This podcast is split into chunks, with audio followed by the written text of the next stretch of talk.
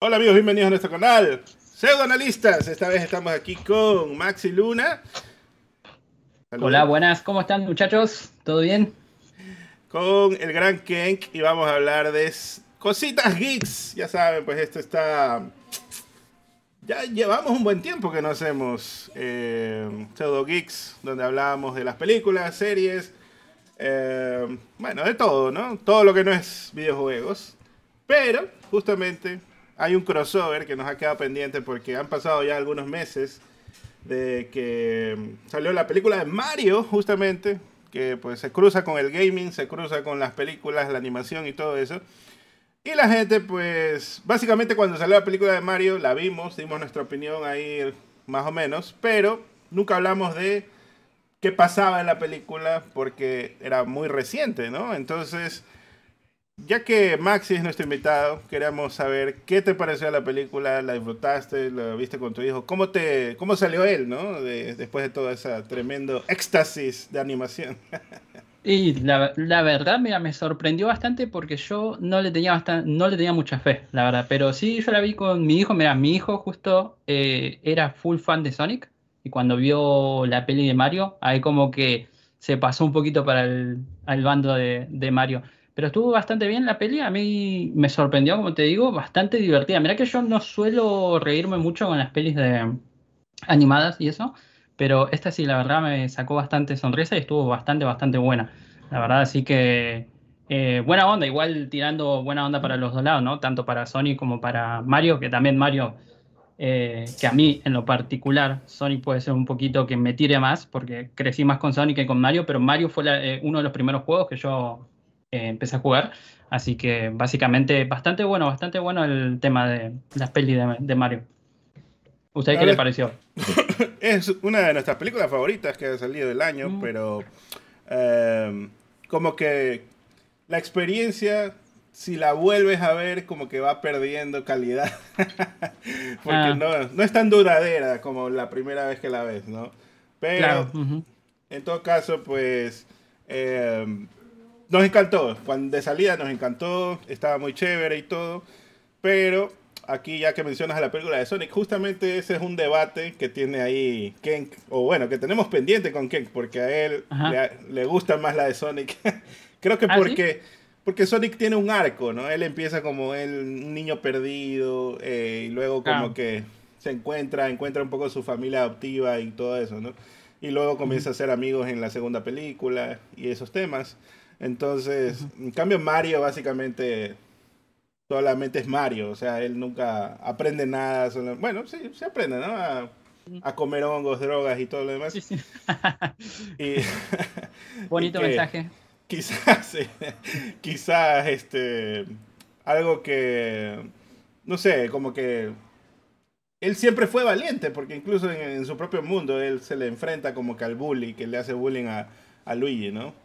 A, uno de los ex eh, compañeros de trabajo o algo así, que justamente hace referencia a otro juego. Pero Ken, coméntame, ¿cuál es esa tu, tu opinión de toda esta temática de Mario versus Sonic, pero ahora en las películas?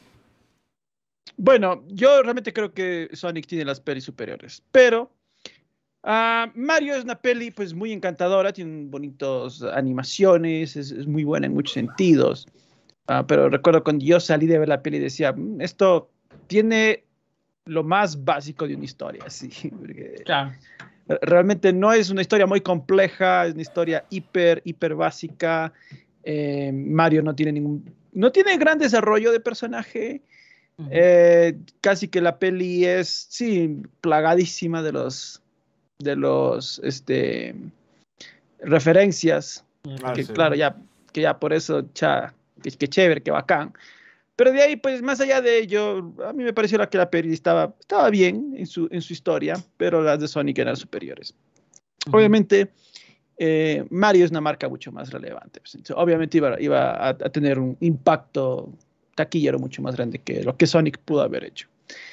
Aún así, este, mm, para mí es una peli God, de, de mis favoritas del año.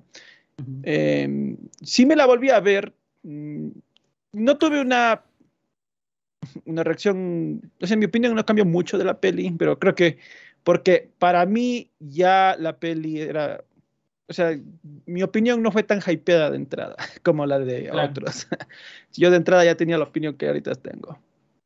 Pero está muy bien, está muy bien. Bueno, yo fui con esa, ¿no? Fui con esa de expectativa baja y después encontrarla y al, a uno ir con expectativas bajas, decir, porque yo digo, bueno, esta voy a verla y me va a entretener cuanto mucho. Y después, al final terminar viviendo y está bastante, bastante bien. Igual la diferencia que yo digo, capaz que Sonic, porque ¿no sentís que la segunda de Sonic es mejor que la primera?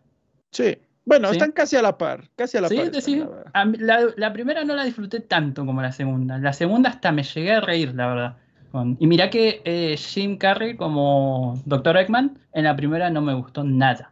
Ah, nada. Este, no, no me gustó. En la segunda, en la segunda dije, bueno, lo acepto y ahí sí ya, como que me. No ah, sé, capaz que fue el cambio de chip, pero en la segunda sí me terminó gustando. y hasta me reí con la. Al, al, del juego. Claro, ahí ah. dije, ese es el del juego. claro, no, no, claro, y a ver si Maxi me hace, me hace acuerdo. Claro, algo, que decía de esas pelis es, chuta, eh, el villano nada que ver, pues Bowser. O sea, Bowser está bien Jack Black, pero nada que ver con el, es que Jim Carrey. Es, Jack Black. Muy superior. O sea, sí. Hasta, bueno, es que hasta en este caso menciona justamente a, a, Jim Carrey. Hasta ese personaje tiene como un arco también de desarrollo, porque él empieza, sí, es como malo y todo, bueno, como que es un científico muy investigador y todo, y luego ya definitivamente sí le agarra totalmente odio a Sonic, así. En el, solo en la primera película, ¿no? ni siquiera tocando la segunda. La segunda ya era como que la venganza y todo lo demás. Entonces incluso una teoría que tenemos para la tercera película de Sonic era como que, loco, ¿qué van a hacer si Jim Carrey? Es como que va a estar difícil, ¿no? Pero... No, sí, no. Sin Jim Carrey, Sonic no existe, perro. es que mira que el hype del... Bueno, no sé si... Bueno, a este punto yo creo que lo podemos decir, la escena post créditos de la segunda o lo, lo resguardamos por las dudas? No, dale. No, ya, sale, el Sonic, sale el Sonic eh, humilde. El, sí, sí, el Sonic, el Sonic negro. Esto, siempre con lo mismo. Bueno, pero está bien. Eh, claro, obviamente se viene como que el arco de, de, quizás ahí la enemistad nueva que va a tener, porque Knuckles también era enemigo de repente en la segunda película. Y luego ya como que se hicieron amiguis. Pero supongo que la serie de Knuckles nos va a dar también un poco de contexto como para hacer puente hacia la tercera. Asumo, ¿no? Mm. Pero volviendo a la película de Mario, creo que algo que lo dejamos para el final, que nunca hablamos, fue los cameos que salen en la boda, ¿no? Que fue justamente eh, el rey Bob este, el King Boo, y eso fue como que, wow, eh, todo lo que va a salir en el futuro. Luis Mansion ya lo pueden hacer porque ya lo pusieron a King Boo, ¿no? Entonces, algunas cositas así como que dejamos en el aire. Pero pensando así hacia atrás también, Bowser básicamente siempre tiene ese, esa finalidad, ¿no? De ser el enemigo y nada más. Eh, lo que quisiera ver, que sería chévere, le decía a Keke en algún momento, es que podría ser que para la segunda de Mario hagan que necesitamos a Bowser o algo así, como ya se han unido en Super Mario RPG, se hicieron amigos, e incluso en el juego de, ¿cómo se llama? De, de estrategia este de Mario Rabbits, me parece que también puedes usar a Bowser ahí en, una, en unos niveles. Entonces cosas así que, se, que se puedan... bueno, igual Mario Kart lo puedes usar cuando quieras, o sea, desde, desde Super Mario Kart, así que bueno, eso es lo de menos, ¿no? Pero definitivamente, Mario sí tiene como que algunos problemitas, pero aún así creo que es una película eh, que también por el hype y la nostalgia y todo lo demás. es, que ahí apunta más, me parece, ¿no? A la nostalgia. Eh, sí, es, muy regalona en ese sentido, como que muchos fanservice, de que, ah, mira, aquí está Punch Out, ah, mira, aquí está no sé qué, ah, mira, aquí, aquí te pongo un Nintendo, así, Mario va a jugar Nintendo en, en, su, en su mundo real. Ah, en su propio mundo, sí, sí. Entonces todo sale, eso está... Sale hasta Charles Martineda y... Ah, también. Que, ese, no le, ese no le caché porque yo primera vez vi en latino. Sí, ¿a quién se me parece a Mario? ¿Y qué opinan de la, bueno, mini controversia de que el de la princesa Peach y que no, y que la princesa Peach ahora, ¿para qué necesita Mario si ella sola se puede defender y no sé qué, y esto y aquello? Vieron que siempre sale uno comentando de eso. Sí. ¿Cuál era la controversia? No entiendo. ¿Que, que, La- que rescaten a Luigi en principio vez de como la que- princesa? No, como que la princesa Peach, como que la vieron, ¿no? En ese, en esa escena, ¿no? Donde le empieza a enseñar a Mario un poco los movimientos, las habilidades que ella tiene, y como que dicen, no, mirá, la princesa Peach, como que ya no es la princesa que necesita que la rescaten, por así decirlo, como la indefensa, ¿no? Como, ah, yo no hago nada, no sé qué, o espero que Mario haga todo, y, y como que decían eso, ¿no? Como que ahora dicen, no, si la princesa Peach se mueve así, ¿para qué necesita Mario? y cosas del estilo. Mm, ah, vaya, vaya. Bueno, o sea, en ese caso yo sí decía como que, ah, me parece, siempre hay, comienza alguien alguna pelea así de ese sentido. Porque la otra controversia era la canción del, del Bowser, pero yo siento que Mm. la canción en latino también es como que un poquito más stalker, porque le dice, eh, Peach mi amor, le dice. Eh, En cambio en inglés no dice eso, dice Peach, yo sé, que- no, no sé, dice otras palabras, entonces como que la adaptación le dio un contexto más de que poco más y se la Más quiere intenso. como que se la quiere comer, la quiere romantizar y todo. Cambio, obviamente Pero- en pero- inglés sí pero- sabemos que ese es el objetivo, pero no es como más tratando de enamorarla, algo así, ¿no? Pero así son las canciones de amor, pues. O Sí, sea, sí. así son las canciones de amor cuando le dedicas a alguien, ¿no? Quieres decirle, eh, si tu novio no te mama el culo y cosas así, pues está. Si eso no es amor, no sé qué es. si eso no es amor, o sea, ¿qué onda? No. Este, que siempre trae las canciones de su favorito. De... Sí, de mi, santo. Está bien, está bien. Este, men. Llegó la Gaby God, saludos a la Gaby God. Este, Saludos. Pero en, en todo caso, este, para mí sí es una controversia media aguada lo de lo que menciona Maxi, porque era como que, Sí. bro, si se ha jugado los juegos de, de Mario desde el Nintendo, o sea, el segundo juego puedes jugar, jugar como Peach. Entonces, y ella siempre ha sido un personaje que está, que lo puedes usar, que puedes estar ahí. Me imagino también, no sé, pues en New Super Mario Bros. Claro. también. Es como buscarle la, la controversia donde no hay, ¿no? Es como que siempre Bueno. tiene que aparecer uno de se ofende por algo, ¿no? La que dicen la generación de cristal y no sé qué. Siempre tiene que haber uno que. Ya, es como no puedes disfrutar la peli ya, ya está. Sí, total. Bueno, pasemos y hablemos ahora en cambio de, pues, Guardianes de la Galaxia, volumen 3. Se nos durmió el Genk inmediatamente. Eh. No, no, es, bueno, es, es God, es God, la verdad. Estaba muy bien. Yo creo que la de Guardianes de la Galaxia también, un poquito, eh, el Jaime se quiere ir con, con bombos y platillos, básicamente. eh, porque te toca ahí las, las tiritas en el corazón, te toca ahí un violincito para que te vayas y diga, mira, este es la despedida y de James Gunn también del, del MCU y pues creo que la revienta totalmente con todas las, las ideas que, que- que llevó a cabo, ¿no? Esto de, de Laila, de, de que eran animalitos, que comenzaban a tener inteligencia, como que vemos el arco. Me parece algo genial de que siendo la tercera película también es una historia de origen y aún así pues tenemos, ¿no? Esto de, de que eh, básicamente James Gunn rompiendo los paradigmas. Mira, esta es la tercera película, pero te voy a mostrar el origen de este personaje. Y vacancísimo, muy chévere. Eh, cuando también básicamente te hacen el setup, ¿no? De que, mira, este doctor tenía a todos estos animales atrapados y al final Rocket va y los rescata y todo eso. O sea, realmente sí se comprometió con la trama. Y a esto hace mucha referencia a algo que James, James Gunn está diciendo en entrevistas como que yo veo que, porque le preguntaron, me parece, ¿crees que el género de superhéroes está desgastado? Eh, o que está como que ya hay fatiga, ¿no? De que es algo- una pregunta común. Y lo que él responde es como que la gente está cansada de ir a ver las películas de superhéroes que sean siempre lo mismo, ¿no? De que Sí. pase siempre lo mismo. Y eso justamente es lo que hace Guardianes de la Galaxia. Hace algo diferente, te pone una trama así de como que un poco más personal, no tanto, uy, vamos a salvar al mundo, sino que vamos a salvar a nuestro amigo y justamente este malo Eso. está por aquí, ¿no? así que bueno, eso como setup, ¿no? Pero ¿qué, ¿la viste, Maxi? ¿Qué te pareció? Yo, Guardianes, no puedo opinar porque todavía no la vi.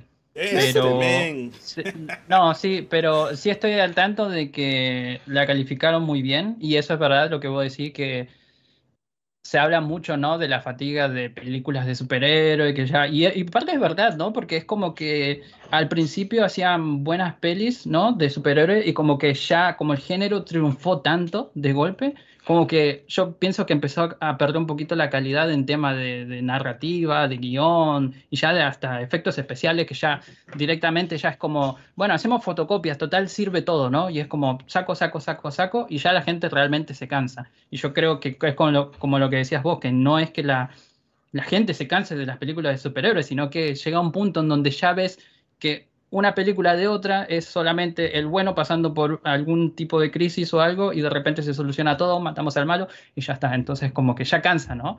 Así que, como te digo, no puedo opinar mucho de la peli porque no, no la vi, pero sí he escuchado muchas críticas buenas por ese lado.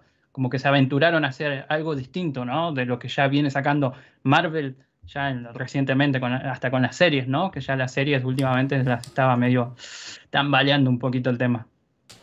Sí, las series son un, relleno terrible, pero quizás le ponemos un, puntito ahí para revisarlo después. Pero, ¿qué, qué te pareció Guardianes? Bueno, eh, eh, es cierto lo que dice eh, Maxi, de que muchas pelis de Marvel casi ya solo copian la misma fórmula y, prácticamente a nivel narrativo ya sabes qué ir esperando. Esta es un... se siente como una bocanada de aire fresco, ¿no? O sea, es como, ay, por fin, Dios mío, ¿no? me, había olvidado que era, que era este tipo de pelis, ¿no? Em, eh, para comenzar, me gusta más que la 2, que Guardianes 2, que también es muy buena. Y creo que está por ahí con la primera. Em, efectivamente, como también dijo el Capets, no necesitas pues, hacer una peli del fin del mundo, de que este héroe tiene que salvar el mundo. No, esta peli sobre eh, eh, los guardianes tratando de salvar al amigo, básicamente. y, nada más. Y claro, el villano es interesantísimo, mucho más interesante que, que Kang, la verdad, es mucho mejor. Eh, me encantó el villano. La verdad, mi respeto para el, hasta el propio actor, hizo que le odie. pocas veces me pasa eso, donde literalmente termino odiando un villano. Y porque era demasiado sádico el desgraciado. es, es, eso me gustó me gustó, y más que nada porque hay gente que en la vida real es así. Entonces, eh, eso, ese componente donde yo pude empatizar y decir, sí, hijos de puta, sí, qué bestia. Y me, encantó. Y de ahí, pues, se le dio un bonito desarrollo al propio Star-Lord, que es algo que muchas veces los héroes de Marvel ya no tienen, eh, los protas especialmente, ¿no? los, principales ya, ya, ya, no van teniendo, son espectadores en su propia historia. Sí.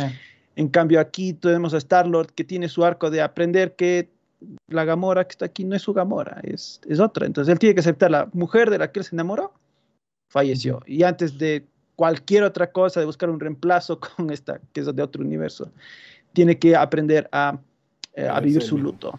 Entonces, eso, eso me gustó muchísimo, la verdad. Qué, qué, bien desarrollado. Múltiples personajes que fueron introducidos estaban excelentes. Eh, el abuelo, ¿no? El abuelo volvió al final. Oh, el abuelo, sí, buenísimo, buenísimo. O sea, qué bestia la peli. Eh, tiene unos momentos muy bonitos, hasta eh, Adam Warlock está excelente desarrollado. Y eso que es un personaje un poco antagónico. También lo usan como un poco de... Como el comic relief. Ajá, sí. sí el, alivio cómico lo usan. Pero está bastante bien, honestamente. Em, ataron algunas cosas que vimos en la 2, por ejemplo, a través de Adam Warlock. Entonces, eso me gustó. La peli eh, también conecta con el, especial navideño, ¿no? Entonces, ah, necesitas ver. Entonces, todo eso... incluso se siente como que el especial navideño no fue un relleno más. Exacto. Sino como que fue un pequeño episodio, nada más, ¿no? Un chiquito episodio, sí, sí, sí, totalmente. Que tienes que verlo. Eh, eh, para mí esta trilogía es, es una de las mejores trilogías de héroes que hayan, por la calidad de las tres pelis en conjunto. Eh, de hecho, dentro de la propia Marvel creo que debe ser la mejor que hay hasta el punto, hasta este punto. Justamente ese es un problema que tiene Marvel, ¿no? De que, por ejemplo, trilogía de Iron Man, la 2 es media malita. La 3 tampoco no es tan god como la 1. Eh, trilogía de Thor, la 2 es malita y la 3, bueno, la 3 es mi favorita, pero ¿quién no le gusta la 3? bueno, y la 1 tampoco. Para mí la tercera es la mejor de las tres, la verdad. la 1 me parece normalitísima y la 2 nada que ver. La 3 es la que más me gusta, pero tampoco me, Igual curioso, ¿no? Que Guardianes de la Galaxia, que si vos hubieses dicho hace, qué sé yo, 10 años, que es cuando empezó casi todo. Claro, nadie sabía. Vos decías Guardianes de la Galaxia y vos decís, ¿quién? O sea, ¿quién, quiénes son? No, no entiendo. Y, y, hoy en día, ¿no? Tienen, como dice Ken, que él se las vio las tres, eh, mejor trilogía que muchos héroes principales, ¿eh? Que antes vos decías, hubieses dicho Iron Man, bueno, por ahí, mm, capaz que alguno que otro no conocía, pero en general, como decía Batman. Claro el Capitán Gat es, la que, es el que tenía la trilogía más sólida, pero la primera también me parece normalita del, del Capitán América. Mm, sí, a mí eh, también. Pero la 2 es Super God. La, la 2 es Super God y la tercera mm, está también muy bien, pero no tanto como la 2. En cambio, esta para mí es la, la mejor trilogía. Mm. Y bueno, eh, ¿qué más? ¿Qué más? Ya no me acuerdo casi de los guardianes. Bueno, la, es que tendría que volver a verla para refrescarme la memoria otra vez de todas las cosas que pasaron, pero la verdad es que fue una película que, que no sé, pues, me, fui me, la fui a ver con mi hijo y, mi sobrino. Y mi hijo a cada rato estaba llorando con, con, todas las escenas pues, de los animalitos, ¿no? Porque son muy emotivas. Mm, Entonces, demasiado. Que, que ¡Ah, papi! Sí, al lado. a cada momento. Entonces, bueno. Eh, después me lindo igual eso, Después me la fui a ver con mi esposa y otra vez conmigo y ahora yo le digo, ya ahora anda abraza a tu mamá, le digo, porque estaba llorando cada momento, otra vez en la misma escena, loco. si ya la vimos, le digo. Empatiza mucho. Así que bueno, en fin. Eh, pues, ¿qué, ¿qué, otro tema teníamos, no? El Spider-Verse. Esta sí la viste, Maxi, el Spider-Verse. Sí, Spider-Verse. Ah, Bueno, a, través del Spider-Verse es la segunda película que va a ser parte de la trilogía. Otra trilogía que se está armando que va a ser muy god. Porque la verdad es que una de las grandes cuestiones que, bueno, que siempre suceden, ¿no? De que, ah, mira, salió la primera, ahora viene la segunda, la pudo superar y todo esto. Y uf, es bastante difícil comparar, porque la primera la verdad es que también es muy, muy buena, pero es una historia un poquito más a nivel de calle de, de Spider-Man, ¿no? De que es un poco más, a pesar que tiene todos estos universos y todo, pero el enfoque básicamente es el origen de Miles. En cambio, la nueva película es como que te abre todas estas posibilidades que se plantearon en la primera Vemos a todos los Spider-Man que existen, el Spider-Man gato, el Spider-Man dinosaurio, de todo. Morí de risa con esa parte. Spider-Man dinosaurio. Vimos al Spider-Man cama también, está bien. Ah, también, Todos, todos, todos tienen cabida. Y no, y bueno, este, ese está, suena medio broma, pero el Spider-Man, ¿cómo se llama? Que era carro, ¿no? El Peter Parker. Ah, y, también estaba ahí el, pequeño de Lego también, ¿no?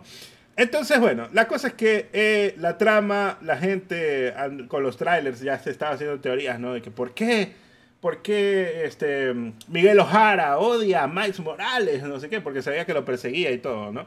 Pero cuando ya... Yo, he visto videos de por qué. este mío. no puede ser, Dios mío. Entonces, todo esto, todo, ¿qué, qué, qué les parece? A ver, ya quiero que Maxi nos comente qué te pareció el Spider-Verse, tus escenas favoritas y todo.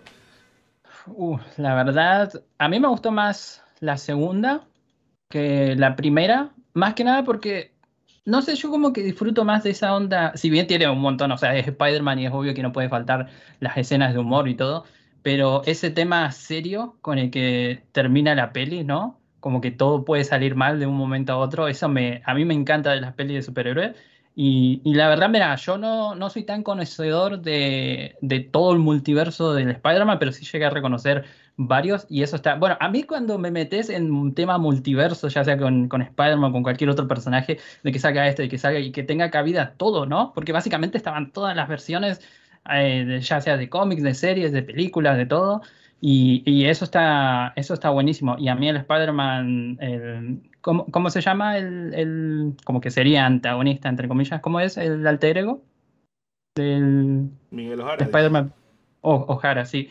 eh, como que al principio lo, notaba un poco medio raro, ¿no? Pero después ya cuando te cuentan un poco la historia del Ah. trasfondo que tiene y, y el por qué hace todo, ¿no? Es como que ahí es donde conectar. Y yo creo que eso es que, lo que está bueno y que a veces hacen, que tienen que hacer un poquito más las pelis de superhéroes, ¿no?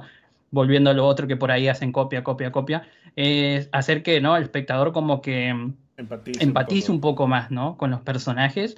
Y bueno, tampoco hace falta, ¿no? Ser ni padre, nada, como para conocer el dolor, ¿no? De la pérdida de una persona. Y vos te pones en ese mismo lugar de decir, ¿qué haría yo en el momento de, imagínate, ¿no? Una persona que querés muchísimo, muchísimo, como en este caso podría ser la hija de él, eh, bueno, su familia en realidad, y, volverlas a encontrar en otro universo, ¿no? Y que él mismo explica, ¿no? Que el hecho de, de ser como egoísta, ¿no? De decir, bueno, me voy a este otro universo en donde no existe mi, mi igual, yo puedo ocupar su lugar, pero eso hace que todo se derrumbe, ¿no? Y ahí empatizas, empatizas tanto con él y como eh, con Miles también, ¿no? Que Miles también está en esa situación de decir, ¿qué hago? ¿Dejo que muera mi papá para que todo el universo se salve? O, o interfiero, ¿no? Y yo creo que más de uno diríamos, no. O sea, lo siento mucho, pero es mi papá, es mi mamá o quien fuese que esté en peligro y ahí es donde empatizas mucho y que conectas mucho con los personajes, ¿no? Y eso, eso a mí me parece que está genial y que para mí eh, las pelis se hacen más profundas en ese punto porque vamos a ser realistas, ya sea una película del Hombre Araña o de Batman o de Superman o de Thor o del Capitán América, cualquier superhéroe, es como si vas a lo simple decís es un hombre con mallas o con armadura o con ropa colorida o lo que sea, y- pero eso vos podés hacer que se, se convierta en algo serio y en algo más profundo, ¿no? Que tiene, por ejemplo, esta película de, de Spider-Verse que te hace, de- te hace olvidar todo eso, ¿no? Que al fin y al cabo son hombres con superpoderes, ¿no? Y con trajes tra- tratando de salvar el mundo, ¿no? Entonces, yo creo que cuando la- las historias toman ese rumbo, que yo creo que esas historias hay que inspirarse más en el tema de los cómics, ¿no? Porque los cómics tienen mucho de estos, ¿no? Historias que sí, que a veces tienen historias así como más normalitas, pero también hay muchas historias muy buenas que profundizan mucho en los personajes y, y cuando tocan temas así familiares o pérdidas o dolores o momentos de superación, cosas así, es cuando más llama la atención, ¿no? Las películas, y yo creo que ese es un punto muy a favor con este tema, más allá, ¿no? Del humor y de los momentos que ya te digo, eh, cuando apareció el T-Rex, no sé por qué, o sea, es como súper boba la, la- Pero no me lo esperaba, ¿no? Que aparezca el T-Rex tirando la telaraña, ¿no? Y el primer plano ahí persiguiendo a Miles, morí de risa en esa parte. Así que para mí, God, God de la película. Genk. No me he visto. Este, me- no mientas, perro. Ah, ya no, sí, sí me la vi, sí me la vi. Tagot. Tagot, la peli, tiene este unos momentos muy tristes y pues son unos momentos que efectivamente eh, fueron tan impactantes que ya se volvieron el meme ¿no? del, del momento canon. ¿no? Bueno, Eh, este, es, este es el evento canon Ah, sí. de, de- de estos personajes. y Ya todo el mundo habla cuál es, cuál es tu evento canon, Capets, eh, Maxi. Creo que todos alguna vez nos pusimos. a bueno, yo al menos recuerdo eh, después de la peli dije, "Uh, ¿cuál fue mi momento canon? Mi evento canon. Ah, fue aquí. Si es que hubiera tomado aquí una decisión diferente, no estaría donde estoy ahorita. La otra licenciatura, dice Genk. Ah, Mira, ah, así mira, es. yo hasta que no lo dijiste recién no lo había pensado, pero a la cabeza se me vino el primer momento. Pero ese te vino, tiene que ser canónico 100%. Si no, acá habría otra versión distinta. Ya ves. Entonces, sí, sí. todo- todo- no, a mí también pasó eso, que me sentí a pensar y dije, uh, sí, esto hubiese sido. Ah, de ahí, eh, realmente, el, hay, ya se puede decir spoilers, me imagino, y si no, pues ya me va el pistola. Eh, yo tiré como tres, así que no. Ya, eh, hay este momento de la peli en la que, pues, Miles llega a este universo que es, es el de, el de la araña, que le Mm. picó, no es el de él. Y, y él cree que está hablando con la madre y todo, y este giro me tomó a mí Ah, por sorpresa. Y dije, ¿what? ¿Qué está pasando aquí? cuando pasó ese momento, yo estaba con un amigo y le hago así, oye, este es- tiene la otra, la, la- ¿cómo es? La, la chopa es de los colores del Prowler, le hago así. O sea, ya ahí todo es, hay un momento como que si eres súper, este, ¿cómo se llama? Observador, como que está todo ahí, básicamente eh, unos guiños haciéndote la película ahí. Muy Ujú. bueno. Sí, sí. Sí, no, es que es- es es, peli para ver más de una vez, porque al principio no captas, ni ahí captas todo, ni ahí. No, no, necesitas ver unas dos, tres veces la peli. Eh, debo decir que los personajes nuevos me gustaron muchísimo. El Spider-Punk, el, Spider-Man India, me, encantaron muchísimo, la verdad. Spider-Punk, yo, entré, entré mirando lo feo, porque a mí no me gusta cuando la gente lo, lo glorifica de, oh, el mejor Spider-Man, yo ya estaba viendo antes de ver la peli, Spider-Man Punk ahí arriba, no sé qué, yo soy Spider-Man Punk, no sé qué, porque soy rebelde. Y yo entré con mala, con mala cara, este no me va a gustar este personaje y aún así me gustó. Eh, así todo. Este uh, está, curioso, está interesante. Y Penny Parker me dio lástima. Sale segundos, pero me dio lástima. Saber, ¿no? El contexto de la escena de Penny Parker. No, sí, sí, también. Me dio pena. Eh, pues bueno, eh, en general la peli está excelente. Es un multiverso bien hecho, bien presentado, con un buen balance para los viejos personajes, para los nuevos personajes. Eh, Gwen, o sea, la peli inicia con Gwen, está, excelente también, lo que ella tiene que vivir, eh, cómo conecta esta peli con el final de la primera, también me gustó, el origen del, del, man de las manchas, ¿cómo se llama el ah, dálmata? Eh, Mancha. El villano, pues, ¿cómo se llama este men? La mancha. La mancha. Ah, la mancha. la mancha, sí. Ah, la mancha. Es que como dices, la mancha, pensé que me estabas preguntando. pues sí, sí, el, villano, imagínate, todo conecta a la primera peli, está bastante bien, eso me gustó mucho.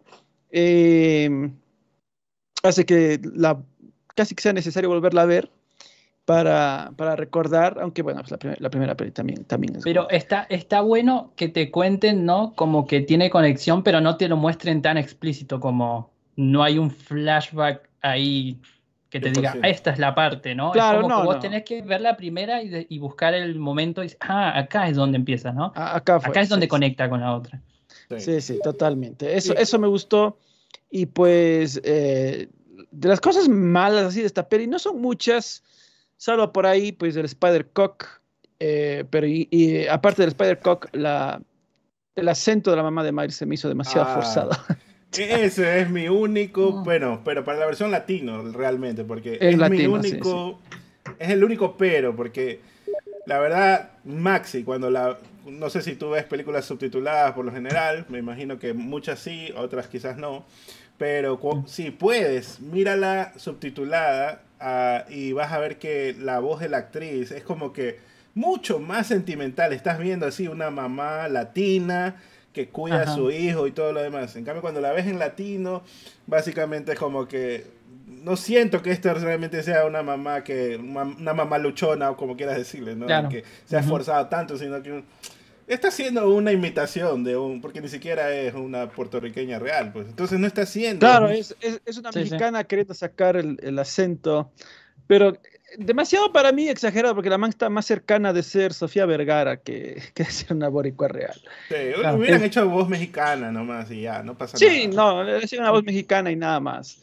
Eh, pero bueno, mi, mi, único pero es sí, algunos Star Talents, la mamá de Miles, y de ahí en general la peli es perfecta, la verdad. No, no, hay, no, hay, no hay nada que reclamar. El final inclusive es demasiado increíble, es, demasiado emocionante. Y pues... con, el tema, antes de que pasemos, si ustedes, justo que acaba de decir lo de los Star Talents, si a ustedes les dijeran eh, para hacer un cameo en la próxima, en la tercera, imagínate, de Spider-Man, para hacer algo, una voz, lo que sea, de cualquiera de otros de los Spider-Man, ¿la aceptan o no? Yo acepto si me dice, o sea, yo les diría, acepto, pero yo voy a ser un personaje que diga una sola palabra, ¿sí?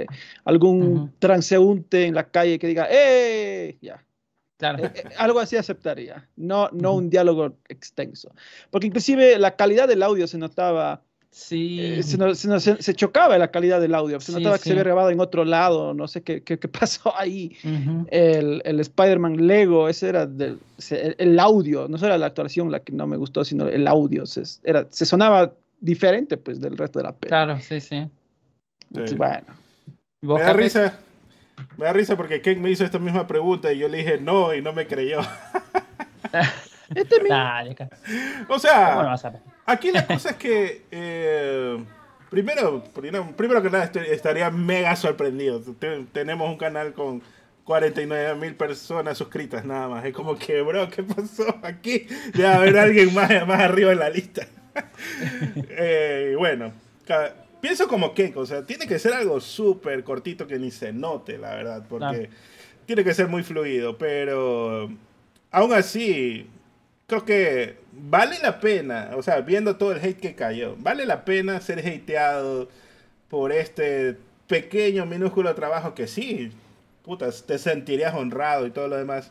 Pero por otro lado, te, cae tremenda crítica porque justo muchos TikToks que me salieron en esa época eran justamente gente del doblaje diciendo, mira, este es el público que nosotros estamos apelando, pero es porque ellos ya tienen años de haber recibido críticas, por ejemplo, cuando cambiaron a los Simpsons, que fue un tema gigante, ¿no? Que fue un cambio de voz completamente diferente y perdió para muchos casi que dejaron de ver el show por, porque cambiaron a la voz, a las voces originales.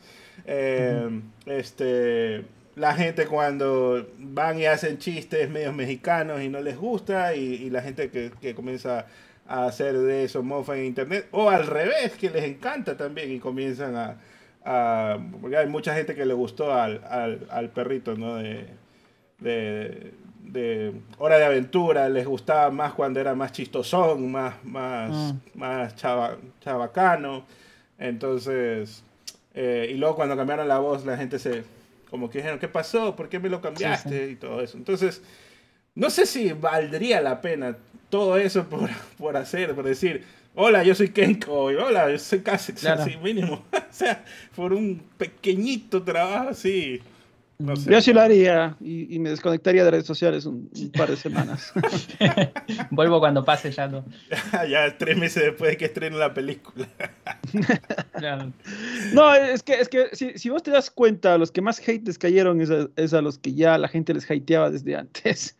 Porque ah. al Spider-Man Kama ya le hateaban desde, desde siempre, de lo que yo me he enterado. Pues no, yo no sabía de la existencia de ese ah, pero justamente lo del Spider-Kama cae porque él también hizo su rant. Entonces ya ahí como que cayó mal y todo eso.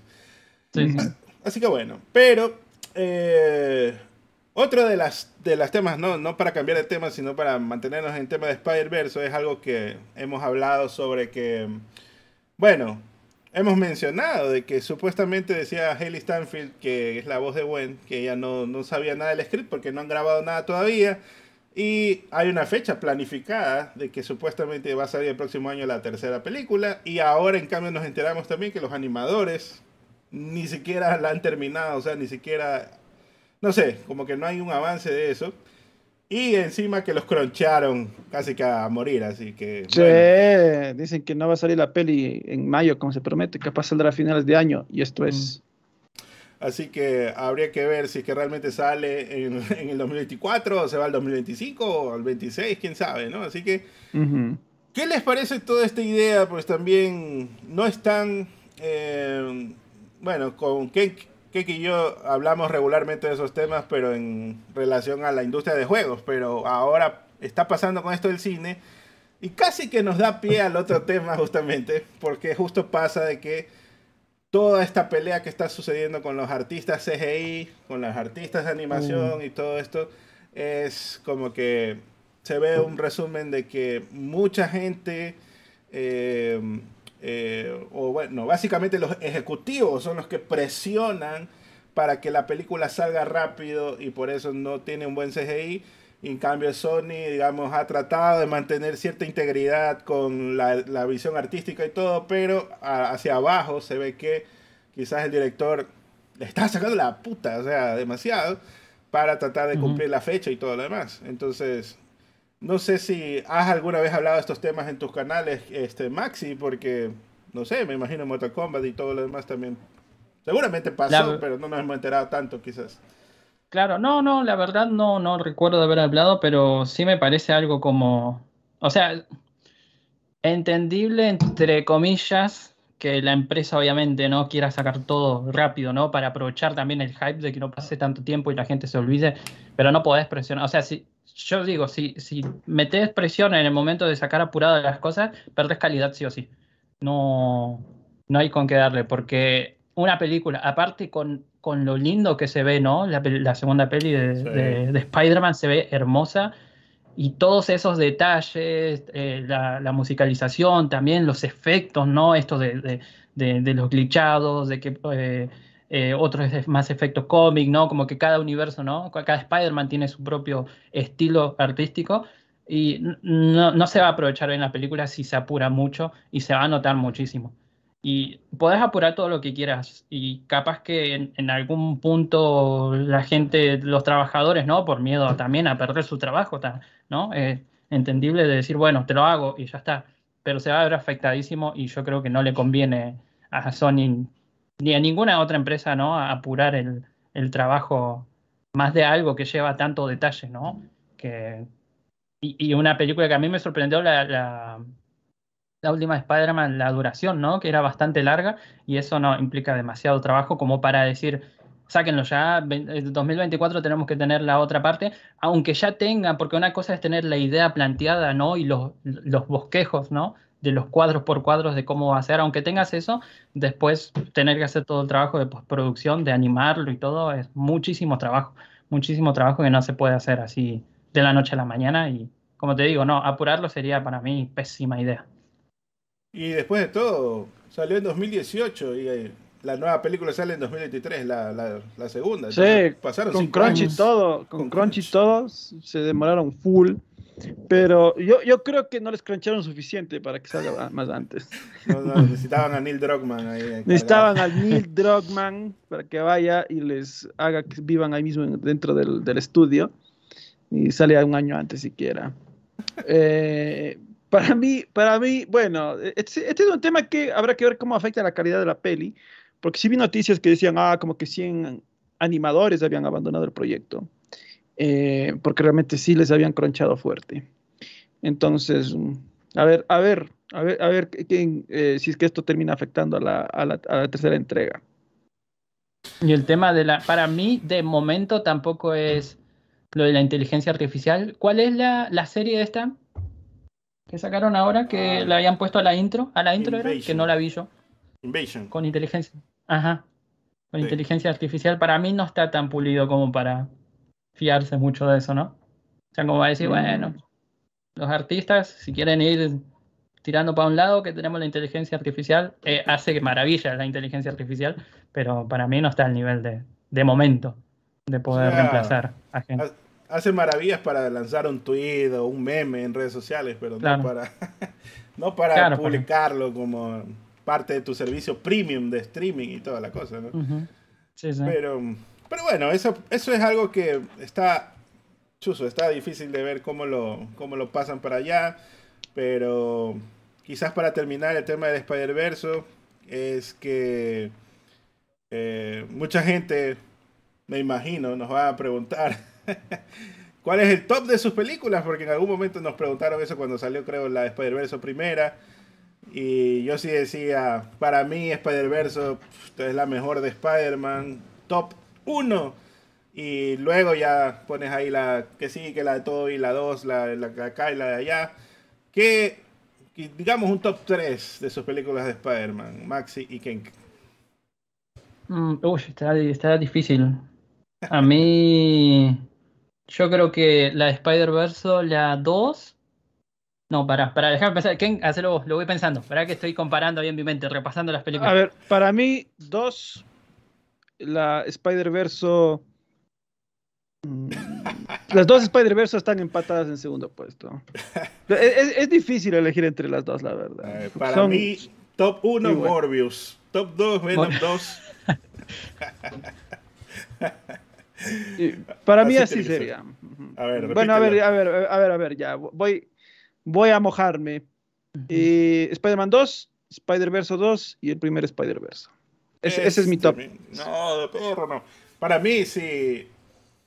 Para mí la historia del Spider-Man, el de Spider-Verse 1 es... Mm, me pega así más en el corazón porque es como que el origen de Miles y el salto de fe, todo eso es como que muy inspiracional la película también. En cambio esta acá sí es mucho más acción y todo, pero es una historia también eh, básicamente dando continuidad. Por eso yo la pongo en 2 a, la, a, través de Spider-Verse. Y en el puesto 3 está difícil. Tengo que ponerlo a Tom Holland ahí, el favorito de King. ¿En serio? Está bien.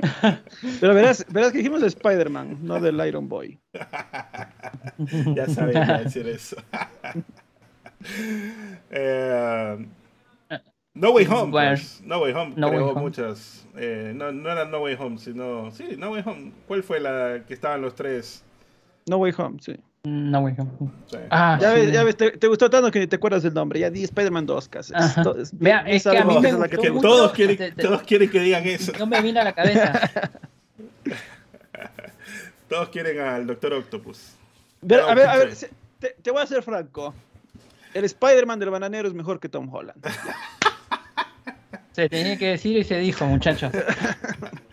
¿Te imaginas que lo llamen? Oye, si vas a llamar a un Star Talent, ¿por qué no llamas al bananero que haga ahí? Ese, ese fue, esa fue una oportunidad malgastadísima, la verdad. Hola, divino. Les... Hacemos un castillito de arena en la cola, le sí. Ay, lo hubiera tenido que censurar ahí tres, tres, cuatro veces. bueno, hablemos de Flash, porque justamente nos da pie a todo este croncheo que hicieron. Con que, pues, el CGI de Flash ha sido muy criticado. Y la verdad es que originalmente pienso que la película como tal no está mal. No está mal. Pero tiene demasiados de Ramillers para empezar.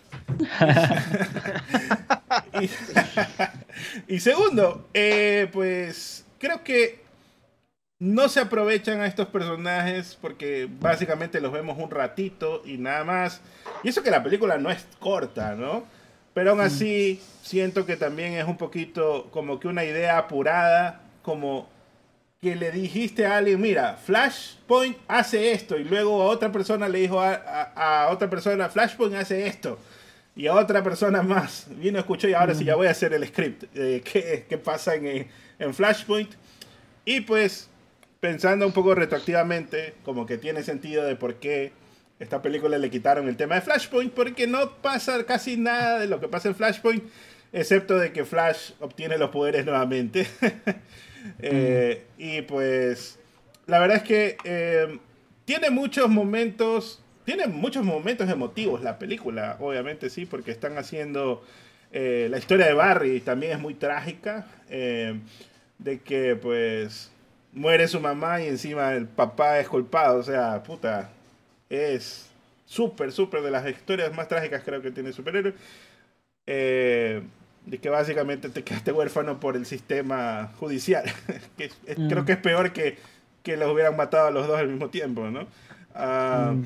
Y por otro lado, pues también está esto de que eh, la película contrasta mucho porque tiene muchos chistes.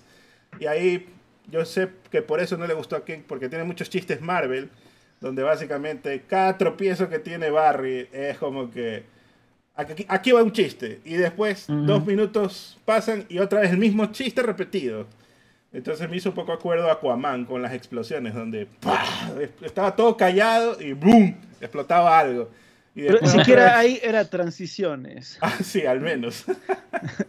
Pero acá era como que, ya loco, ya entendimos que, que, ¿cómo es que, que Barry es una huevada y no puede mantener su departamento tranquilo, o sea.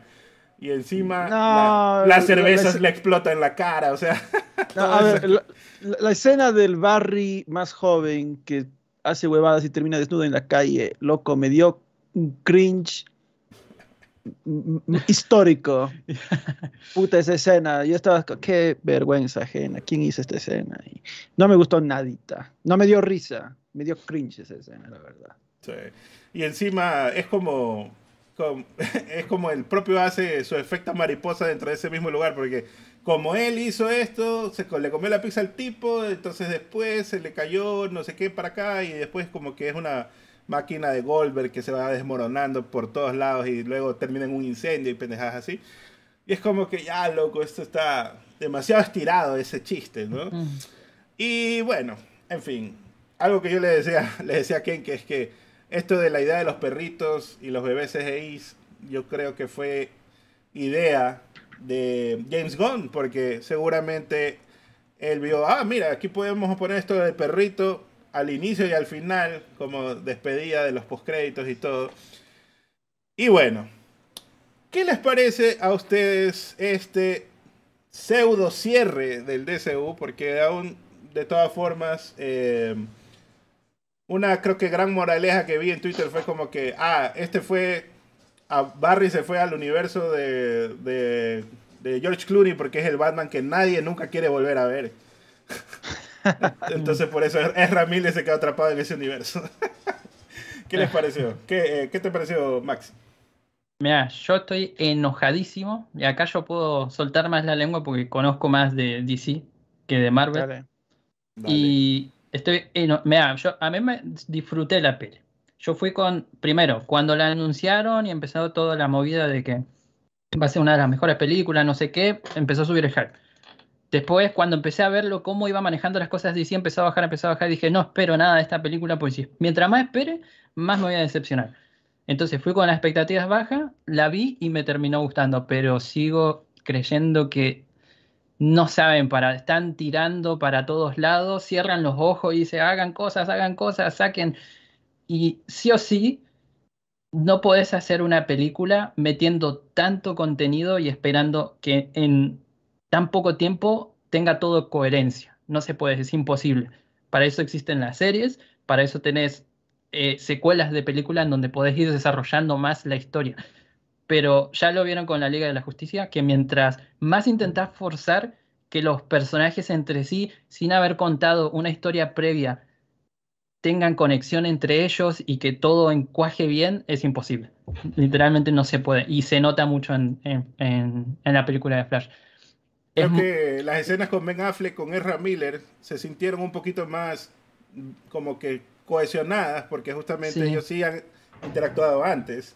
Claro. Entonces tiene sentido que sean amigos, el amigo pobre y el amigo rico, así como sí, sí, sí, que, es el millonario de aquí. Y es como se sintió mega super es el millonario de los tres aquí. Ah, sí, uf, estoy Ahí voy a mi seamos, seamos, de acá. seamos francos, Max. Si tú ganas en dólares ahí en Argentina, debes estar nadando en billete. Ajá, espera que tengo que llamar ahora si mi mayordomo me llama para ver si me trae la cena ahora. Vamos. Alfred. Contrató Alfred, a Alfred. Alfred. Le puse Alfred. Él se llama, se llama Tomás, pero yo le puse Alfred. No le ves que ya está hecho Bruce Wayne. Este, está ahí con la camiseta, todo ahí. Me revelé, me revelé, me agarraron. Pero bueno, nada, y eso, eso como te digo, con Supergirl pasa, es como que tenés que contar, ¿no? Como que tenés que hacer que los personajes, personajes se lleven bien en 10 minutos, contar una mini historia súper reducida y contárselo también, porque una cosa es contarlo a nosotros que somos fans y que conocemos la historia del personaje y decir, bueno, si lo soltás ahí, lo entiendo porque conozco la historia, pero presentarle ese personaje a gente que no conoce, ¿no? El personaje de antes es complicadísimo, ¿no? Y es como, tenés 10 minutos para presentar el personaje, para que se lleve bien con, los, con, el mm, protagonista, para que tenga motivaciones para ir a luchar con ellos, para, para que tenga un arco no contado todo en 15, 20 minutos, eh, termina saliendo mal. Yo creo que esa es una de las grandes fallas, aparte del CGI, y me van a disculpar Andy Muschietti, que es argentino y yo lo banco, una banda, pero la, la, ¿cómo se llama? La excusa que puso de que Flash ve todo porque es la perspectiva que él tiene cuando entra en la Speed Force. Y, no, no, no, no cierra para mí, no cierra. O sea, es literalmente. Excusa. Si, si alguien dijo, hagan el CGI de esa manera porque así Flash lo va a ver, pésima idea. tiene que estar despedido de ese tipo. pero, pero hasta podías decirle, ¿no? Quiero que tenga una visión como cómic y hasta eso queda mejor. O sea, ni siquiera tenías que poner a, realmente personajes que parezcan personas. Podías haber puesto tiritas de cómics y quedaba como que, ok, está bien, lo acepto porque esta es una película de cómics después de todo, ¿no? Sí, sí. bueno, pero ¿qué dices, Kenk? ¿Tu película habría, película, habría película de Flash. 10 sobre 10. verás, verás, te voy a decir, lo de los efectos visuales ya solo ya en la rueda cósmica te acepto esos, esos efectos. Ya, ahí te puedo creer que quizás ya es la perspectiva de Flash ya. Pero no en la escena de los bebés. Déjate de bebadas. esa mm. escena es, es una vergüenza absoluta es, esa escena. Es, es malísima. El, CGI en esa escena es casi tal cual el CW. No, no, entiendo cómo alguien vio esa escena y dijo, oh, está bien, mándala. Eh, da una vergüenza, una vergüenza absoluta. En segundo lugar, sí, las escenas de comedia muchísimas no pegaron, no me gustaron en lo más mínimo. Em, y pues otro elemento negativo pues, de la peli es simplemente el tercer acto es un desastre para mí. Em, yo quisiera saber, yo quisiera algún día ver el, el Cut Porque mm. claramente esta peli ha sido, bueno, como fue mutilada múltiples veces, Dios sabe que nomás dejaron fuera. Está tijereteada por todos lados esa peli. Por todos lados. Y, se nota que, por ejemplo, Super Chica le deben haber quitado montones de escenas, porque ese personaje casi ni diálogos tiene, muy pocos. En toda la peli eh, no hicieron un buen trabajo desarrollándole. Eh, Batman para mí está tan malgastado, el de Keaton que ya, pues más bien era que le pongas, eh, como es en el cómic, a Thomas Wayne, eh, y ya, no, no, mm. nos dabas a, Thomas Wayne, el, el, eh, a Negan, le traías y le ponías ahí, ¿cómo se llama el actor? Ya se me va el nombre, bueno, al actor, que, que, hace el papá de Bruce, y ya. de ahí, me, me, me caga que Andy, y nuevamente igual, es latino, le, le respeto mucho, quiero que vaya bien, pero me caga que man diga. Jeffrey Dean Morgan se llama. Jeffrey Dean Morgan, ese es.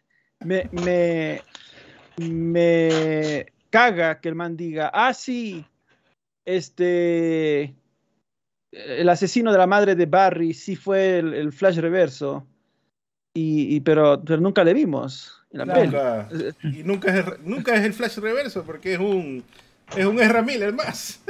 Claro, es más Ezra Miller. Entonces, entonces eso, ¿what? ¿Cómo me dices algo que no se vio en la peli? Me dices que pasó fuera de la peli. ¿Qué onda? ¿Qué onda con eso? O sea, para mí, no, nada que ver. Em, del villano, pues el villano real de la peli. Es un poco flojito para mí, pero sí, un villano medio raro y todo. No creo que era el ideal para ser un primer villano de Flash. Era que vayan por el conocido, pues, ¿no?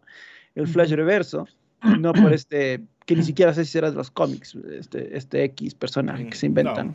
yo creo que es solo para esta película, porque yo creo que es inventado para esta película. Es un Flash que todo le sale mal, básicamente, o sea, no es ni siquiera Flash reverso porque no es producto de ni siquiera viene del futuro, o sea, no es nada, o sea, es como que no.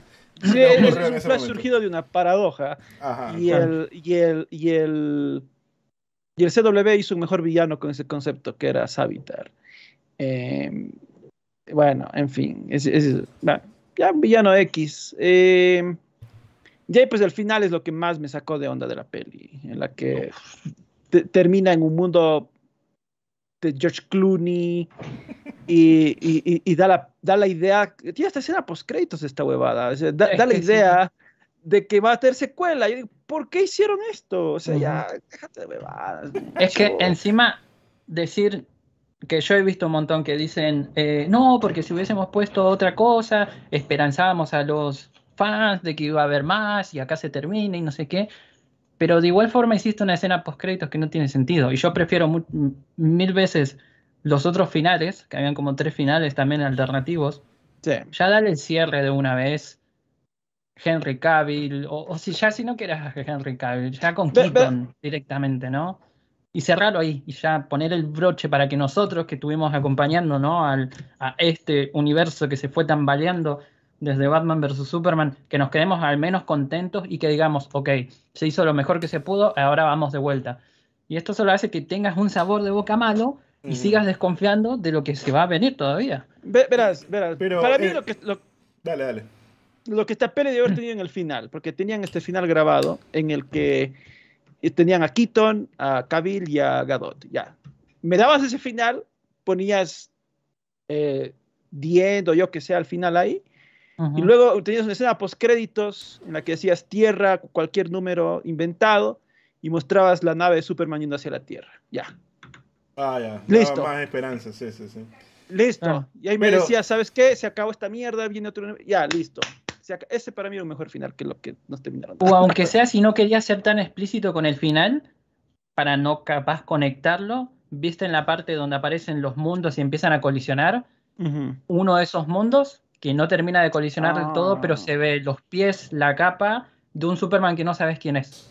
Entonces decís, ah, ese puede ser el nuevo. Sí, puede ser. Bueno, me, había olvidado de esa escena. Esa escena está bonita, pero, los, gastaron todo el billete en el Nicolas Cage del, Superman que ni existió nunca, o sea. Pero unos cameos innecesarios. Yo decía, algunos ya sí, o sea, a ver, yo, yo no creo que nadie que, que va a ver esa peli, o la, el 90% de la audiencia que va a ver esa peli se va a emocionar de ver al, al Superman de George Reeves, al, al, Batman de, bueno, de Adam West, yo sí lo vi y todo, pero tampoco me voy a hypear. Ya, ok, la referencia me ahí.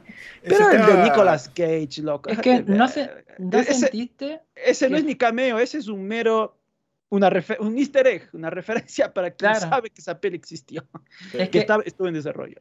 Imagínate, o sea, comparando, ¿no? Que las comparaciones son odiosas, pero acá en este caso con Spider-Man, con todos los distintos Spider-Man de, todo, de todas las épocas, de todas las, eh, las versiones, con esta especie de intentar mostrar un multiverso que no existe porque no tenés más de dónde sacar, ¿no? O sea, tenés que meter hasta películas que no se hicieron porque no tenés forzadísimo, otra cosa Forzadísimo, porque tienes al CW, tienes al CW, ponlo al, ponlo al Superman del CW, eso, o sea. Eso, o sea, verás, tenías aquí unos, unos cameos mal gastados porque este universo está muriendo. Si alguna vez vas a hacer un multiverso, hazlo con un universo que, que, vaya a continuar, pues, ¿no? O sea, guárdate a Christopher Reeve para un cameo que realmente valga la pena. Claro. Eh, regrésalo al cine.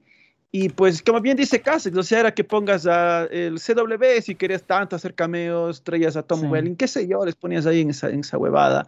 Y decías. Brandon Russo, o sea, algo. claro, ¿no? O sea, eh, eh, podías o sea, si quieres hacer cameos por cameo, ¿no? O sea, eso porque ya cualquier huevada, ya ponías eso. Y pues no, no, ibas a malgastar, pues. Eh. Es que encima ni aprovecharon su propio universo porque no salió ni, ni, ni aunque sea meter ahí en unas rapiditas para que para sumarle sí, no, un y, meter... un Black Adam, escenas, ni llames al actor, escena de la peli, te lo pongo acá como para rellenar un poco y hacer más abundante ese multiverso chocando. Bueno, pero, yo te voy a decir, yo te voy a decir la verdadera razón por qué el final de George Clooney les jode más a, los fans.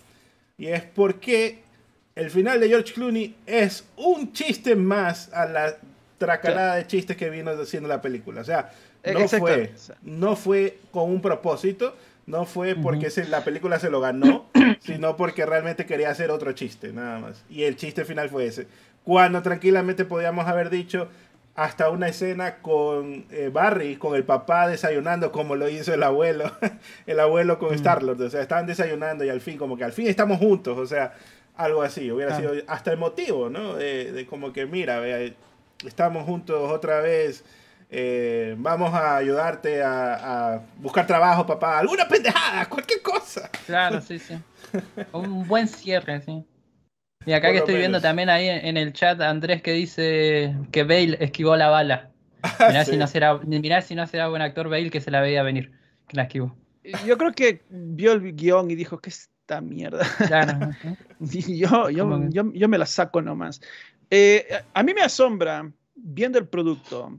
O sea, ya, ya les digo, bueno, ya les dije a ustedes en off, pero antes de empezar, yo les dije, yo vi esta peli en preestreno, bien miércoles y no hice la reseña enseguida porque mi reseña iba a ser mayormente negativa. Dije, voy a esperar un poco para tratar de eh, calmarme, pues porque salí hiper furioso de la peli, la verdad. Salí decepcionado y la hice recién la reseña en viernes, cuando dije, bueno, ya, ok, voy a, ya estoy más calmado, ahora sí puedo destacar un poco más algunos elementos positivos que sí tuvo la peli.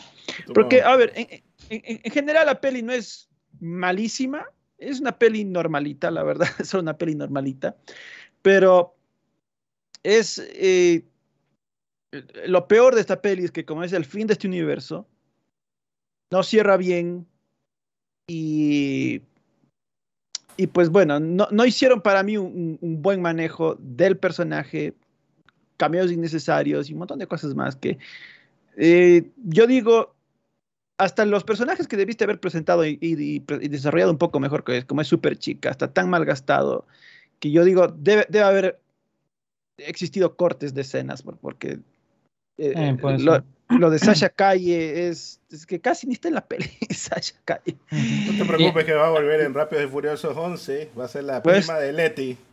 Está bueno. Me alegro por ella. Igual lo poco que salió me gustó, como, como se vio por lo menos en acción. Sí, sí, a mí también me gustó la escena de ¿Ustedes qué, qué onda con Sot? A mí me gustó Soda. Yo sé que hay mucha gente que no, no, no le gustó. Es que Soda a mí me, me, encanta. No sé, no, normalito. Para, mí, para mí estuvo bien, estuvo bien. Es que también tiene un rol muy... Eh, tiene simplemente el rol de decir, este evento no lo puedes cambiar porque pues, el, único que pudo haberlo cambiado era Superman. Claro, eso es buenísimo igual, ¿eh? eh eso sí, es un eso sí me gusta. Eso sí me gusta de la peli, que la peli no hizo a de Super Chica una Mary Sue que el primer día que usó sus poderes derrotó al villano. Claro. O sea, todo ese...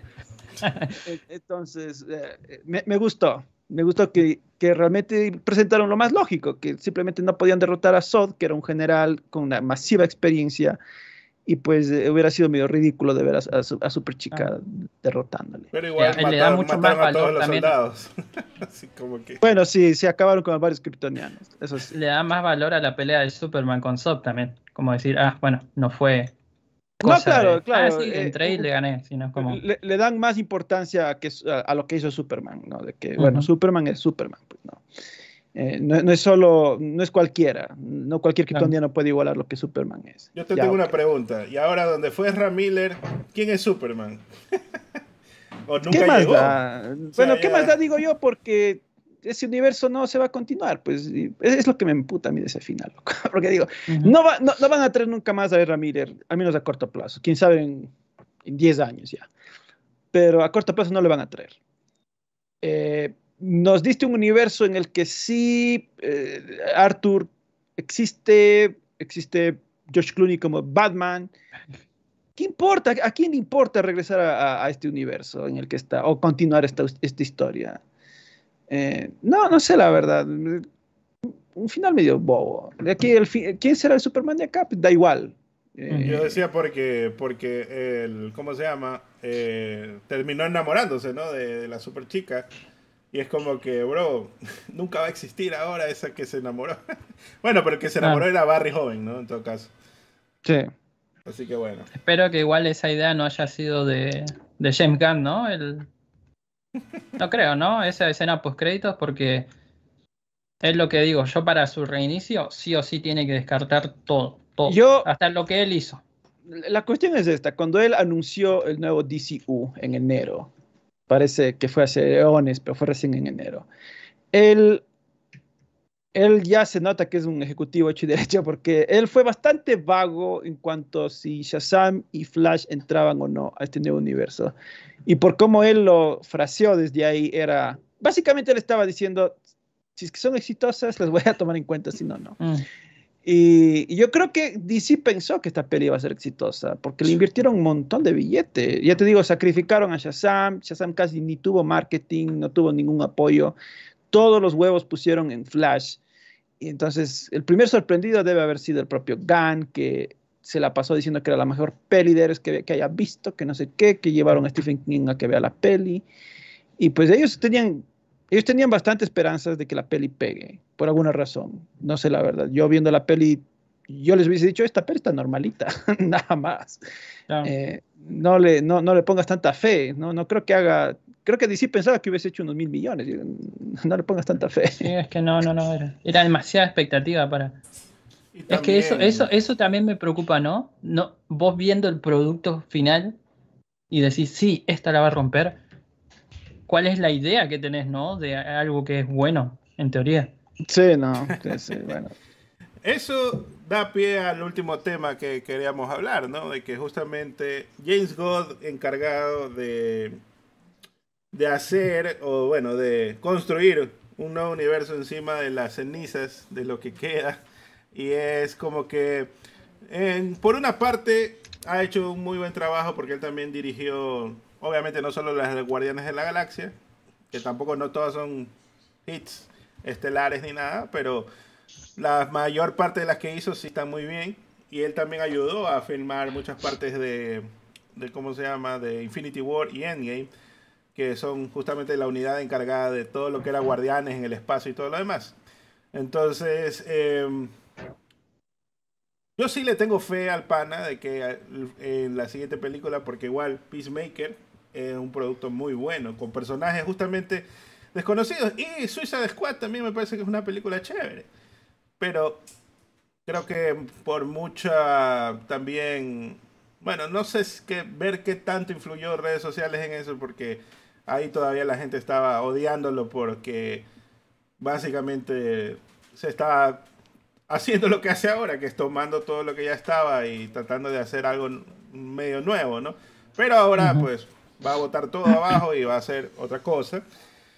¿Qué expectativas tienen ustedes, que son más fans de citas, con respecto a toda esta nueva estructura que va a traer eh, James Gunn y sabiendo que, y, bueno, y observando también de que los mejores productos más bien son hacer cosas justamente Esworth, que son Batman, en menor medida para mí. No me gustó tanto Joker, pero sí entiendo que pues igual fue un éxito que taquilla, eso es innegable. Y pero Batman me parece que es un producto súper estelar que quedó muy bien. Entonces, de Batman. Entonces, hablando del Flackinson. Entonces, ¿qué les parece ahora lo que se va a venir o qué expectativas tienen para el futuro? A mí, a mí al revés, me gustó más de, de Joker que de Batman, la verdad. O sea, de Batman no la, no la disfruté tanto. Es que yo soy muy, no sé, soy raro con las historias de, de Batman y no me gustó tanto, pero entiendo que a DC están funcionando mucho más las historias así individuales, pero yo creo que es por el hecho de que con las pelis individuales se toman el tiempo de desarrollar bien el personaje y las motivaciones, que eso para mí en un héroe es súper importante. O sea, tenés que tener las motivaciones claras, el por qué él se mete en la cruzada, el por qué él sacrifica todo lo que va a sacrificar en el futuro, ¿no? Y, y, en por qué está en ese camino. Entonces yo creo que e, es, por eso que le, le resultan tanto a de Batman como de Joker eh, ser individuales, porque se toma bien el tiempo de explicar solamente el camino, el inicio o el desarrollo de un solo personaje en concreto. En cambio, DC lo que hace con lo que hizo a partir de Batman vs. Superman es intentar meter mucho de golpe sin tanta explicación, más, más pasando a la acción. Y yo creo que películas de ese estilo ya las hace Marvel directamente. O sea que intentar copiar esa fórmula no, para mí no va a funcionar. Y donde sí tiene que mirar para el futuro, para mí, es en, en los cómics y si querés en las series animadas también, en, las películas animadas de DC, es que hay muy buenas historias, más resalto los cómics. En los cómics encontrás historias increíbles que yo he leído y he quedado como, uff, esto si lo hacen live action, la rompe seguro, la rompe seguro. Y para mí, mi representación ideal de lo que para mí sería un universo compartido de DC es, no sé si vieron la cinemática inicial, el tráiler promocional de DC Universe Online, el videojuego. Es God. Que salió, que salió, para PlayStation 3. Es God, pero no le van a hacer porque no hay chistes. Claro, ¿ves? Es que es ahí. No, no, si no hay chiste, no. Batman haciendo chiste, por favor. Pero bueno, como te digo, yo como fan espero lo mejor y le deseo lo mejor y que ojalá la rompa porque yo disfruto muchísimo de las películas de, de superhéroes, así que, pero siendo sincero, una parte mía con tan mal que por ahí vienen haciendo las cosas, no, no con el hecho de, del amor que le ponen a las películas, porque yo estoy seguro de que cada director, cada persona que está actor que está involucrado con la película le mete el máximo. Pero si hay una vocecita de arriba que está diciendo no, incluyan chistes, incluyan esto, incluyan lo otro, entonces no van a llegar a ningún lado así, de esa manera. Y espero, por favor, que a Batman, a Superman Legacy le vaya bien, porque si yo voy a ver Superman Legacy y no me gusta, yo sinceramente no voy a seguir viendo. Por más de que sea un éxito y a mí la primera película que sea de este nuevo universo no me gusta, las demás no las veré. Lo siento mucho, pero ya, ya mastiqué bastante todo este tiempo diciendo, bueno, ok, haciendo el trabajo mental de estuvo mal, pero no estuvo tan mal. Mirá que esto estuvo bueno, esto estuvo bueno y esto también. Hacé el esfuerzo y ya vengo trabajando eso hace rato y no. Ya si no lo disfruto, entonces ¿para qué? O sea, no vas a ver Blue Beetle. Blue Beetle, la veré cuando salga, no sé, en alguna plataforma de streaming. Este, me. Que apoyar a- tiene que apoyar a Cholo Maridueña, perro. Ah, Sí, bueno, el Yolo sí, el Yolo tiene mi, mi apoyo. Cobra que Sí, sí, es, una- es- es- es un gran actor. No, yo sí la voy a ver esa. Eh, yo, con respecto a este tema, lo que diré es esto. Eh, ahorita se están queriendo hacer un reboot ligero. Ah, Esa era la idea original, hacer un reboot ligero en el que eche un nuevo universo, pero vamos a continuar con algunos personajes y cosas por el estilo. Yo le diría a James Gunn, no lo haga, compa, no lo haga. Mm. Tiene que ser un reboot total y completo. Eh, nada de que, ay, sí, vamos a mantener a Harley, vamos a mantener a Amanda Waller y huevadas así. No, ya. Márcame todo, borrón, cuenta nueva, todo inicia desde cero.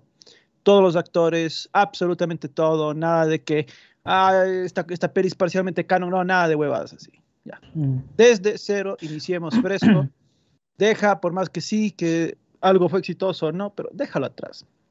Eso, eso es lo que yo le recomendaría a él. Eh, eh, realmente este universo está muy manchado, con una muy mala reputación. Eh, a mí mismo como fan ya terminé, terminé de tan decepcionado que decía, loco, eh, creo que hasta el universo de los X-Men terminó mejor que este universo. Y es admirable porque la última peli es, es malísima. Eh, Para mí X-Men terminó en Logan. ¿Qué quiere que diga? terminó en Logan. Bueno, Murió en Bueno. Logan. murió en Logan. Pero bueno, eh, en fin, e- es lo primero que yo les diría. Capaz en los Elseworlds va a estar mejor contenido, en Joker 2, en The Batman 2. Como el Eh, musical este- con Lady Gaga. yo, creo que, yo creo que hay potencial, creo que hay potencial ahí.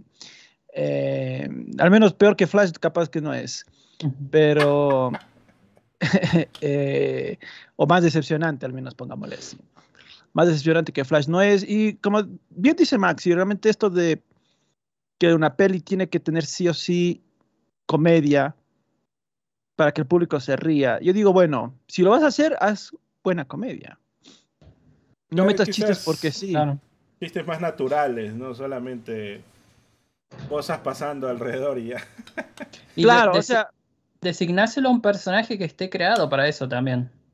que cuadre también con la narrativa y que también cuadre con la escena, el momento y cosas así. Es que hay cosas en Flash que simplemente no cuadran. Yo creo que Ezra Miller, eh, aunque funcionó como comic relief en algunas otras pelis, pero funcionaba como comic relief, como el alivio cómico, pero porque era... El personaje fue creado en base al propio actor, que es así medio raro y, e introvertido y esas cosas. Em, pero hay escenas que no funcionaron pues en esta peli, en, tono de comedia me refiero, ¿no? De que, ya te digo, esta escena en la que él hace un montón de huevadas y termina desnudo, eh, o trata de ser extrovertido, no, no, no, no, no quedaron tanto para mí, no cuadraron tanto. Por eso digo, o sea, si vas a hacer comedia, haz buena comedia. Ponte, te voy a decir, a mí Thor Ragnarok no me gusta porque esa peli es casi una comedia, no me gusta tanto porque es casi una comedia, pero eh, la comedia es muy superior a la de Thor 4, pues. Love and Claro. Thunder es puta, da hasta pena la- la- algunas, algunos intentos de ser comedia. Eh, por eso no ponías nada mejor, pues, ¿no? Entonces, Entonces, ¿o- ¿odiaste la, la- la presentación de Keaton en la mansión? no estaba bien la presentación. Sí. Eh, Estaba bien la introducción de, de- de Michael Keaton. Em, eh, no, el personaje de Keaton estuvo relativamente bien. digo la escena igual, ¿eh? Él tirando cosas y No, sí, cayendo. de- sí, bueno, la escena de él estaba bien, se entiende pues que Batman no, no, no creo, no espero yo que pueda derrotar a un velocista, pues Batman, al Ah, no, menos no, eso si es no, la primera no. vez que le ve, No, no, no. no, no puedo, no, no creo que eso iría, pero eh, de ahí pues, bueno, Ba- en fin, Batman, mamá latina que con una chancleta lo quiere vencer. Sí, es con un chancletazo, sea, un cortador de pizza, ¿no? Ahí tirando ahí en forma de Batman. ah, sí, sí, total. Bueno, pero Ah. mayormente estuvo bien creo esa escena. Eh, bueno, y respecto de DC, pues la mejor de las suertes. Yo seguiré viendo porque soy creador de contenido, hago reseñas y esas cosas, y, hablo- y- y Claro. y tengo que ver las Es pelis, pero, obligado. pero, pero yo sí diré, Si no, no si yo no estuviera, si yo no estuviera aquí, sí, sí, si yo no estuviera aquí, yo ya no, no viera, la verdad. Blue Beetle yo no viera en. Este men. apoyar al Cholo, perro. Y, y, hasta Aquaman 2 no creo que viera, la verdad, tampoco. Yo sé que a mí me encantó la primera Aquaman, es de mis pelis favoritas, pero no. Eh, tengo muy, mucho escepticismo de lo que vaya a pasar con estos universos. Ya, ya de todas formas le digo, al tío Gunn inicia todo desde cero, fresco. Y pues bueno, él tiene su propio reto de tratar de hacer a Superman rentable en el cine, que es algo que no ha pasado en, en décadas. Es que yo lloro porque yo, o sea, literalmente desde chico leyendo los cómics de, de DC, o sea, ¿sí?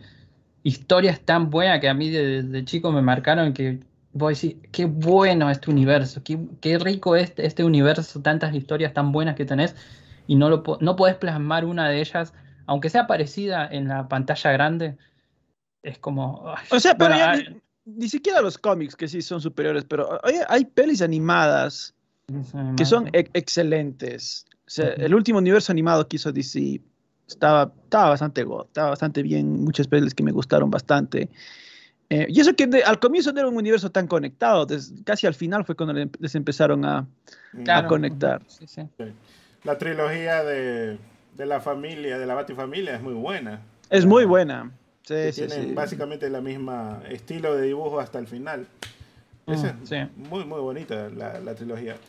Em, bueno, pero ahí mi opinión en ese caso, por ejemplo, Batman creo que me gusta porque tiene muchos efectos prácticos, quizás, obviamente sí tiene CGI en algunas partes, porque tampoco no va, toda, toda esta creación de la ciudad gótica, obviamente no la van a hacer, no va a construir todos esos edificios ni nada, pero aún así creo que eh, la mayor parte, siento yo que no, básicamente Batman no está tan lleno de espectáculo, de rayos y de etcétera, ¿no? Cosas.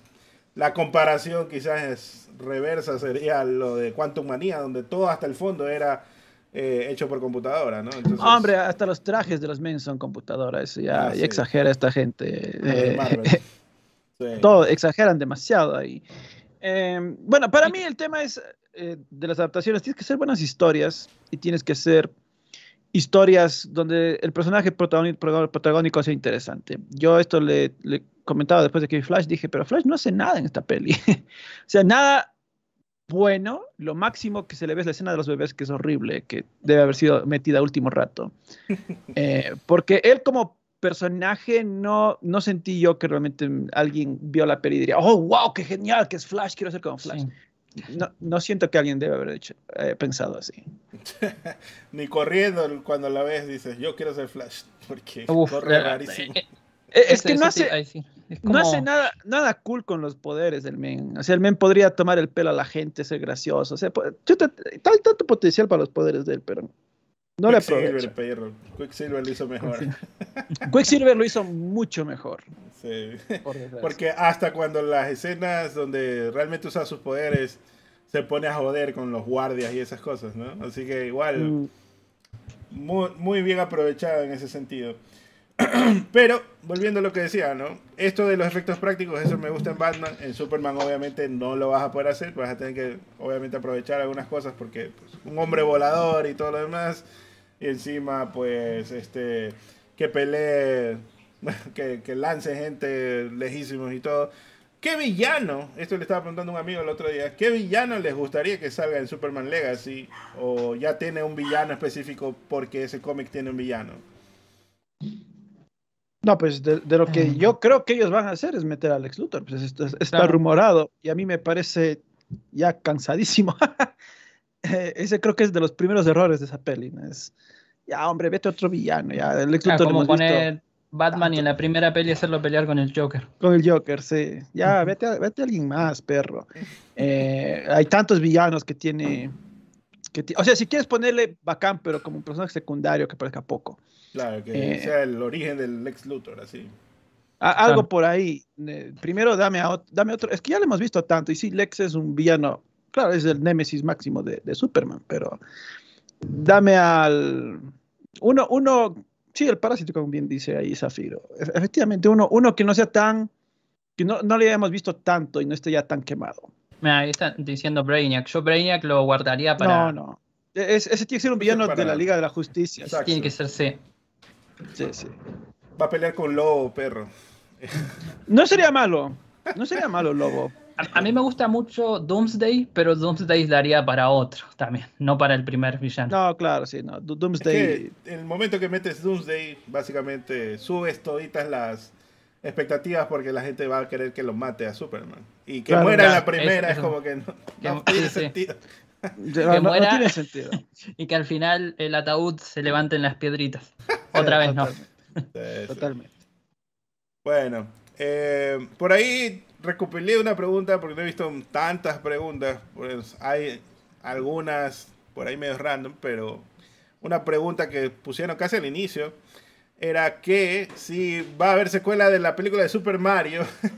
Bro, obviamente va a haber secuela, solamente que pues quién sabe cuánto se vaya a demorar.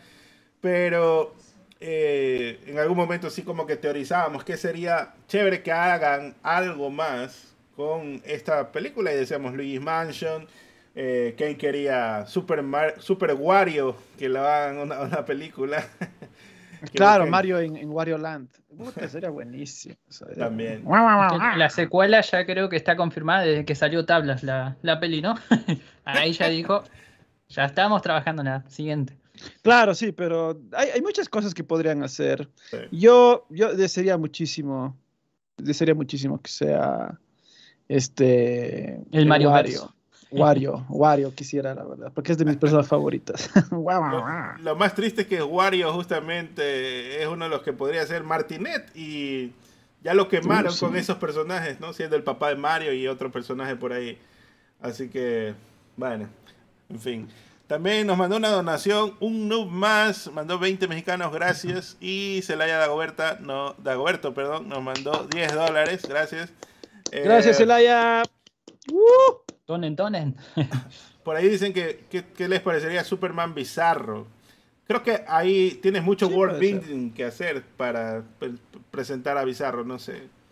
O sea, sí, Mm. sí puede ser eh, bizarro Superman, pero eh, sí necesita un poco de, de desarrollo. Sería lo ideal ya con un Superman establecido mejor. Claro. Eh, porque darle origen a ambos es un villano que necesita un, un poco de explicación, el, el bizarro. Eh, igual en los comentarios alguien me decía, Mongul, no, pues War World es... No, pues ese es un villano casi para la Liga de la Justicia, no solo para Superman. claro, esa es la- también la otra. ¿Cuál es el mejor villano de Superman según ustedes? Dice Fabián. A mí me gusta mucho Doomsday.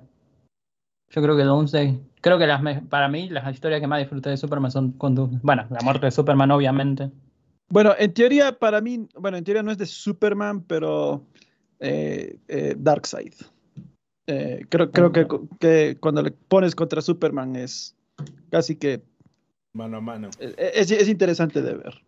Ujú. Ah, chu, ¿Qué opinan de que ya habrá héroes establecidos en este nuevo universo de DC?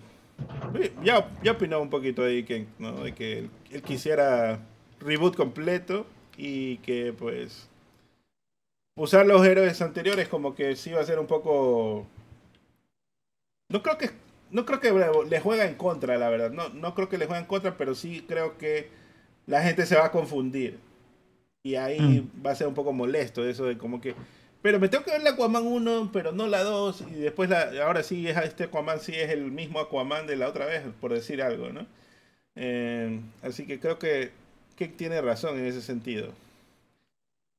De que, que dicen todo fresco. de que sí dicen todo como reboot completo. Sí, bueno, es, este es un tema para mí un poco delicado porque parece que a James Gunn le encanta hacer pelis con elencos grandes. no puede hacer una No. peli con pocos personajes. haga Teen Titans entonces Le da ansiedad que haya un solo personaje para Sí, le- le- le da- argumentar.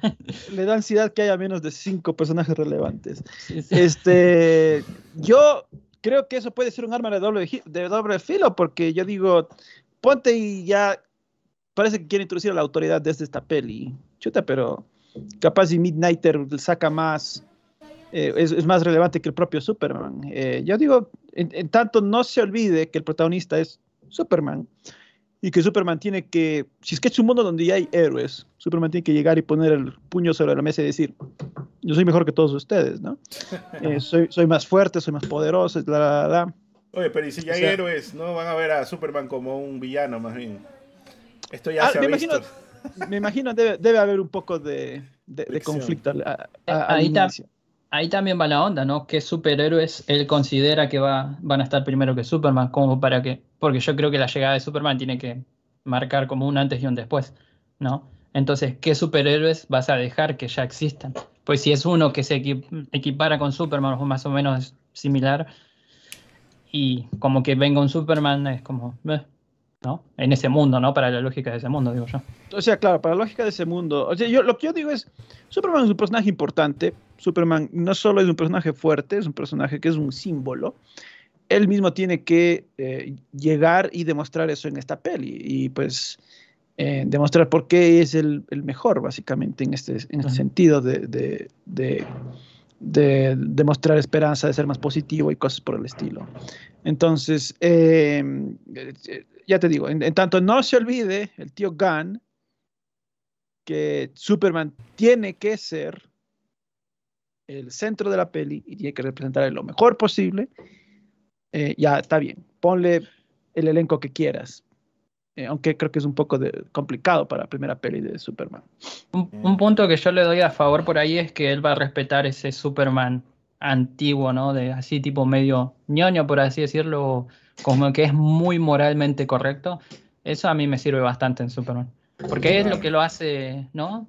Es de la la... esencia del personaje. Eh, eso Claro, es es lo la que le hace a Superman, personaje. pues. Sí, Es que efectivamente. él tiene todo ese poder y lo único que lo que hace que no, no cometa actos de No maldad, sea ¿no? Con sus omniman. poderes es, claro, que no sea un omniman, es que es eso, es muy bueno y su moral es como siempre está primero. Exacto. Entonces, lo Sí, mismo sí, digo de Batman, pero bueno, ahí ya habrá quien me debata que Batman mate o no mate. Yo para mí no debe matar, pero bueno.